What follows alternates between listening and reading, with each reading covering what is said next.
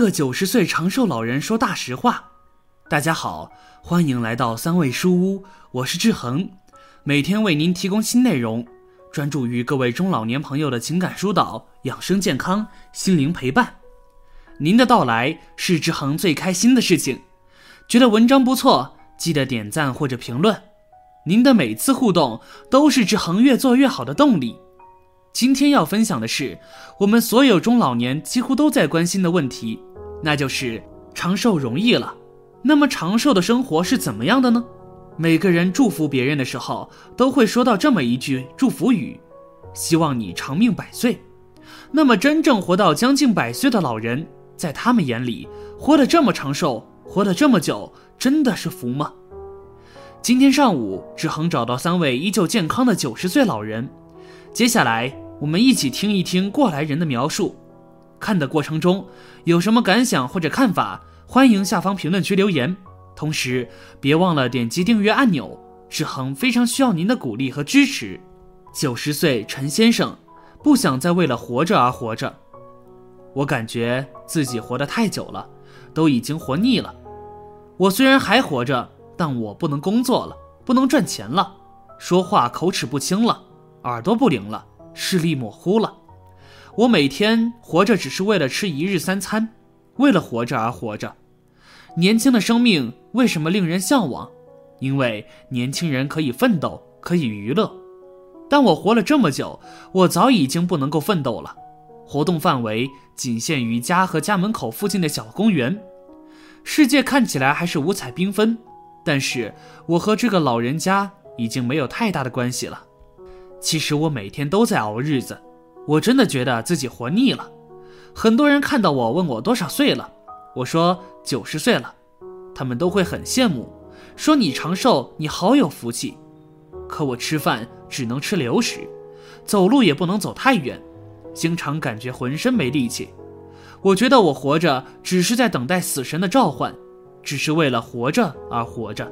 其实不觉得是福，反而觉得是痛苦。九十岁詹先生感觉对不起家人，我活着感觉自己是在拖累家人。年轻的时候拼命工作，老了我有一身的病，从七十八岁开始瘫痪在床。家人们刚开始是请住家保姆来照顾我，但是住家保姆虐待我。很快家人们从监控发现了这件事，就把保姆辞退了，开始轮流照顾我。但照顾一个九十岁的瘫痪老人，哪里是那么容易的事情？他们也有自己的事情要做。我这一个死不了的瘫痪老人，成为了家里最大的负担，每天都要花钱，每天都需要别人花费时间来照顾，但却不能再给家人提供帮助。就这样持续到现在，已经十二年了。家人们有时照顾我真的很累，我心里很愧疚。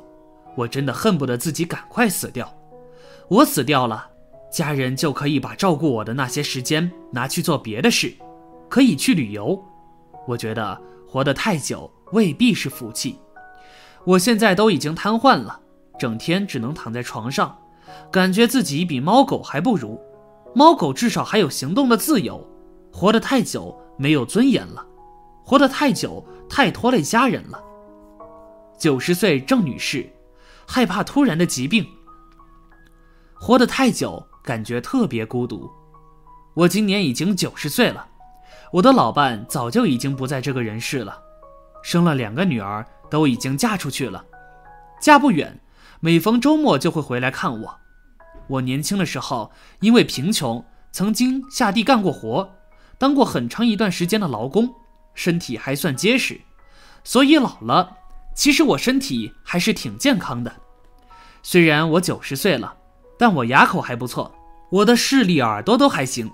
别人都夸我是个长寿有福的老太太，但我并不是这么想的。活的年纪越大，越怕自己生病；活得越久，越怕自己出事。我这个年纪，一个人独居，最怕自己摔倒了。这个年纪如果摔跤的话，可能就需要人来照顾。我特别怕生活不能自理，到时候女儿埋怨我给他们添麻烦。从十五年前就开始明显的感觉到身体急速的衰老，我平常走路都会特别小心翼翼，也尽量不会去把水洒到地面上。这个年纪，一个人独居，其实也觉得特别特别的害怕。有时候不明白自己为什么要活这么长，活得越久越恐惧，害怕自己哪天生大病，万一生活不能自理，不知道该怎么面对。老人活得太久，未必是福气。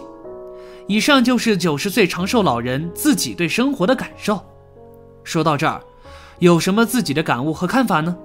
快在下方那个评论区留言吧，也别忘了点击订阅，随时与千万中老年朋友们在线交流。那么，对于家庭中的其他成员来说，家里有长寿老人，到底是福还是祸呢？上次回老家，瘫痪在床十多年的九十岁老太太去世了。村里都在感慨，这家人终于解脱了。儿媳眼中的放松显而易见。这位老太太熬走了老伴，熬走了儿子，后来就跟着儿媳生活。儿媳也已经六十多了，还有了孙子。这位儿媳也是心善之人，照顾瘫痪的老太太那么多年，也没听过什么怨言。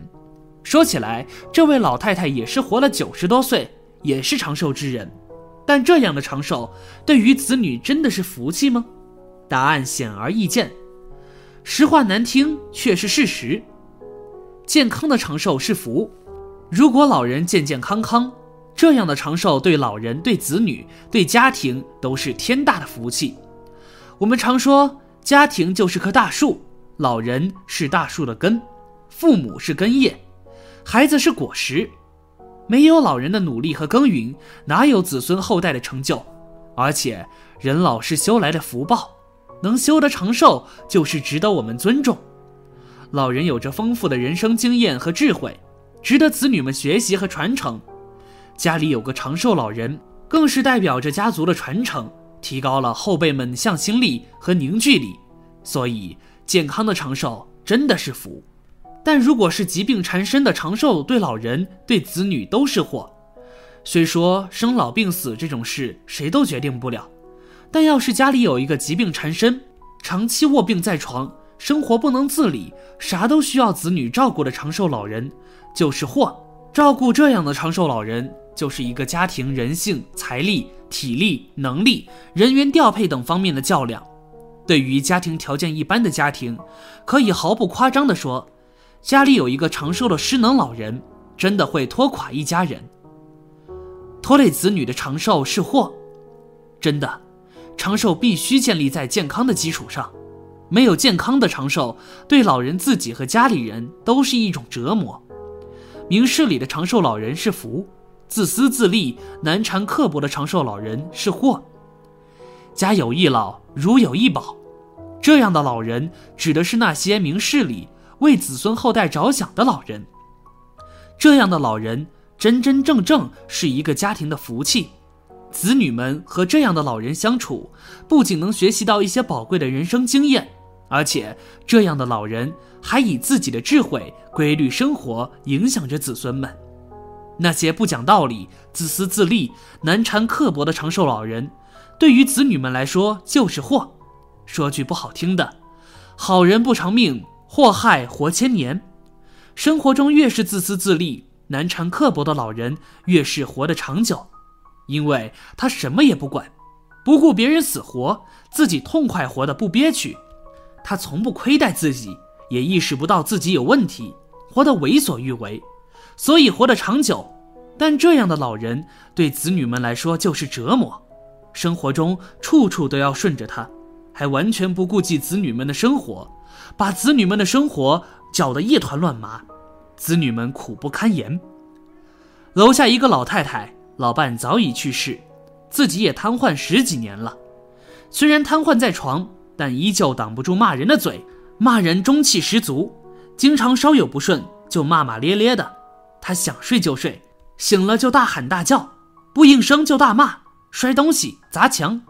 你说这样的长寿老人不是折磨子女的吗？无数人都在追求长寿，但很多人长寿并不觉得幸福，只觉得是祸。这些人不会祈求长寿，只会祈求一生少受点苦。这也是因为在这一辈子吃了太多的苦，或者看到自己爱的亲人因为自己而受了太多的苦。